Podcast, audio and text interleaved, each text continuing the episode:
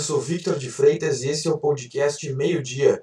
Os destaques da manhã desta terça-feira, dia 6 de outubro de 2020 são: Os profissionais da educação de Porto Alegre decidiram manter o estado de greve contra o retorno das atividades presenciais.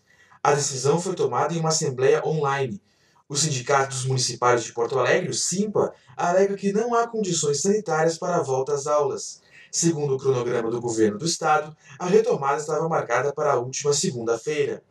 Um homem foi encontrado morto no Largo Glênio Pérez, no centro de Porto Alegre, na manhã desta terça-feira. Conforme a polícia, a vítima, identificada como Lino Serafim da Rosa Neto, tinha 51 anos e não tinha sinais de violência. A Brigada Militar acredita que ele estivesse em situação de rua. Como não haviam sinais de crime, não foi realizada a perícia.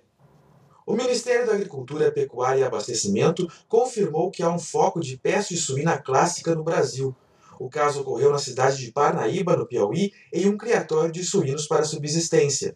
O Ministério disse já ter notificado a ocorrência para a Organização Mundial de Saúde Animal e afirmou que não há razão para restrições ao comércio internacional de suínos e seus produtos. A propriedade em que o foco foi identificado está interditada e o Serviço Veterinário Estadual trabalha para eliminar o foco.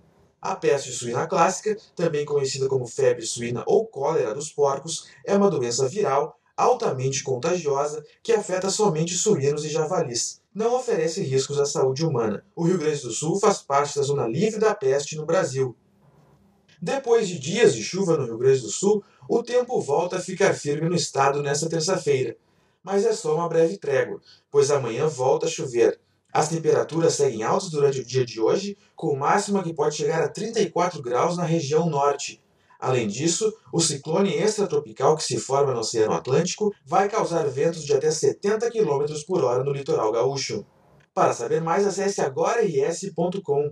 Acompanhe arroba agora no IS também nas redes sociais. Obrigado pela sua companhia e até amanhã.